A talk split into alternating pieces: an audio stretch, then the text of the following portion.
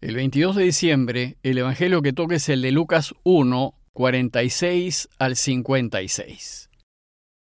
En aquel tiempo María dijo, Proclama mi alma la grandeza del Señor, se alegra mi espíritu en Dios mi Salvador, porque ha mirado la humillación de su esclava. Desde ahora me felicitarán todas las generaciones, porque el poderoso ha hecho obras grandes por mí. Su nombre es santo y su misericordia llega a sus fieles de generación en generación. Él hace proezas con su brazo, dispersa a los soberbios de corazón, derriba del trono a los poderosos y enaltece a los humildes, a los hambrientos los colma de bienes, y a los ricos los despide vacíos. Auxilia a Israel su siervo, acordándose de la misericordia como lo había prometido a nuestros padres, en favor de Abraham y su descendencia por siempre. María se quedó con Isabel unos tres meses y después volvió a su casa. Nos encontramos en el quinto día de preparación intensa para la Navidad. En el relato inmediatamente anterior, vimos que cuando María se enteró que su pariente Isabel estaba encinta, partió rápidamente hacia las montañas de Judea, al pueblito donde ella vivía, a fin de ayudarla. Y vimos que se trató de un encuentro lleno de afecto, en donde Isabel expresó su alegría y reconoció abiertamente que María estaba gestando al Mesías Salvador. Y en respuesta al saludo afectuoso de Isabel, María también expresó su alegría y gratitud a Dios en el texto que les acabo de leer. Bueno, pues, a solo tres días para la celebración de la Navidad, la Iglesia nos invita hoy a meditar en este hermoso texto que se conoce como el Magnificat y este nombre deriva de la primera palabra de su versión en latín. En castellano las primeras palabras son Proclama mi alma la grandeza del Señor. Y en latín se dice Magnificat anima mea dominum. Magnificat, por tanto, significa alaba, engrandece, exulta, proclama su grandeza. Y se trata pues de un canto de acción de gracias de María hacia Dios. Este canto es una especie de salmo que Lucas pone en boca de María y es como una síntesis que compendia las principales enseñanzas del pueblo de Israel. Pero, antes de comentarles el texto, es muy importante tener presente lo siguiente. En primer lugar, que los evangelios, como ya se dijo, no son biografías de Jesús. No nos cuentan su vida, ni la vida de su familia, ni la de su entorno sino son una colección de enseñanzas ordenadas cronológicamente. Es decir, son catecismos, pero escritos en forma de historia. Recuerden que la palabra catecismo viene del griego y significa instrucción oral. Los evangelios son pues instrucciones dirigidas a la iglesia de fines del primer siglo, a fin de que conozca a Jesús, aprenda su camino y lo siga. Y en segundo lugar, hay que tomar en cuenta lo que es el Evangelio mismo de Lucas. Este Evangelio fue escrito hacia fines del primer siglo, y la mayoría de los especialistas propone que fue escrito entre los años 80 y 90 después de Cristo.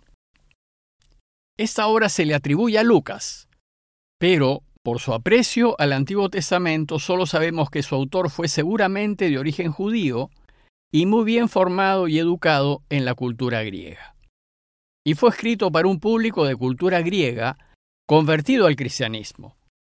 Algunos sostienen que fue escrito para los cristianos de Roma, es decir, para esas comunidades de segunda generación que conocieron a Pedro y a Pablo. Bueno, pues, ¿y qué es lo que nos quieren enseñar Lucas y los demás evangelios? En primer lugar, que Jesús es el Mesías esperado. Pero Lucas también nos enseña que Jesús es verdadero hombre, pues ha nacido de una mujer y se encuentra inserto en la historia de la humanidad. Y también nos enseña que es verdadero Dios, pues ha nacido por obra del Espíritu Santo y de una virgen. A veces nos enredamos con esto de la virginidad de María porque nos olvidamos que los evangelios son catecismos. Por eso debemos recordar que los evangelios fueron escritos para enseñarnos acerca de Jesús, el Mesías y el Hijo de Dios, y no acerca de María. La mención de la virginidad de María busca más bien subrayar la divinidad de Jesús. Es decir, nos enseña que María es virgen porque Jesús es Dios. Los evangelios también nos enseñan el camino de Jesús. nos enseñan que si queremos vivir, ser felices y volver a Dios, debemos seguirlo y hacer como Él. Es decir, debemos conformar nuestras vidas a sus enseñanzas, vivir como Él vivió y proceder como Él procedió. Por último, los evangelios nos enseñan que seguirlo no es fácil, como no fue fácil la vida de Jesús. Pues así como Él, por caminar su camino, lo mataron, pero resucitó y ahora vive al lado del Padre para siempre. Así también nosotros, si caminamos su camino, también tendremos dificultades, pero resucitaremos, volveremos a Dios y viviremos eternamente felices. Y en concreto, ¿qué busca enseñarnos el texto del día de hoy? Busca enseñarnos que finalmente en Jesús, el Mesías, Dios va a cumplir todas las promesas que ha hecho a su pueblo. Bueno, pues fijémonos ahora con más atención en el texto. Se trata de un texto extraordinario compuesto por la iglesia de fines del primer siglo y puesto en boca de María a fin de subrayar las esperanzas de Israel, ya que reúne y entrelaza una serie de citas del Antiguo Testamento que alimentaban las esperanzas del pueblo en la venida del Mesías, y nos enseña que todas esas esperanzas están por cumplir en Jesús. Seguramente las palabras de este cántico también reflejan el corazón de María, y sin duda reflejan lo que María, Isabel y los judíos de su generación esperaban. No es pues un texto biográfico que recoge las palabras exactas de María, pues ni Lucas ni ningún otro autor evangélico estuvieron presentes en el encuentro entre María e Isabel 90 años antes, a fin de poder registrar textualmente lo que María dijo. Bueno, pues este cántico si bien es una composición de la Iglesia, es fiel reflejo de las esperanzas de María, de Isabel y de las de todo el pueblo. Y son esas mismas esperanzas las que Lucas desea transmitir a esos cristianos que años después leerán el Magnificat, es decir, a nosotros, a quienes dos mil años más tarde nos invita a emocionarnos con lo que significó el nacimiento de Jesús. ¿Y qué nos enseña el Magnificat? En primer lugar, Sugiero que lo lean lentamente, meditándolo en su corazón, para que puedan descubrir su riqueza a la luz de los difíciles tiempos que vivió el pueblo a causa de la invasión romana. Y luego, tomar en cuenta que es un canto de acción de gracias compuesto de citas y alusiones del Antiguo Testamento que expresan la gratitud de María y del pueblo de Dios, pues finalmente se ha acordado de ellos.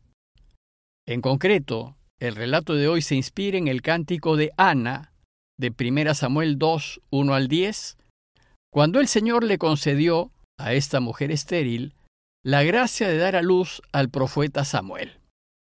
Le cito brevemente una parte del cántico de Ana para que puedan apreciar las similitudes entre ambos cánticos. Ana dice, Mi corazón exulta en el Señor, mi cuerno se levanta en Dios, mi boca se dilata contra mis enemigos porque me he gozado en tu socorro. El arco de los fuertes se ha quebrado. Los que tambalean se ciñen de fuerza. Los hartos se contratan por pan. Los hambrientos dejan su trabajo. La estéril da luz siete veces. La de muchos hijos se marchita. El Señor levanta del pueblo al humilde, alza del muladar al indigente para hacerle sentar junto a los nobles y darle en heredad el trono de gloria, pues del Señor son los pilares de la tierra, y sobre ellos ha asentado el universo. Ahora bien, les ofrezco unas pocas guías para la reflexión que les propongo. Primero, considerar que María representa a esa parte del pueblo, a esos pocos que se han mantenido fieles a la alianza, a pesar de todas las dificultades, aquellos que han creído en las promesas de Dios y que se alegran ante la próxima venida del Salvador.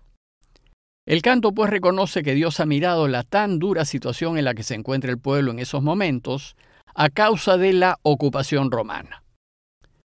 Segundo, que el canto de María alude a las grandes obras que Dios ha hecho en favor de su pueblo.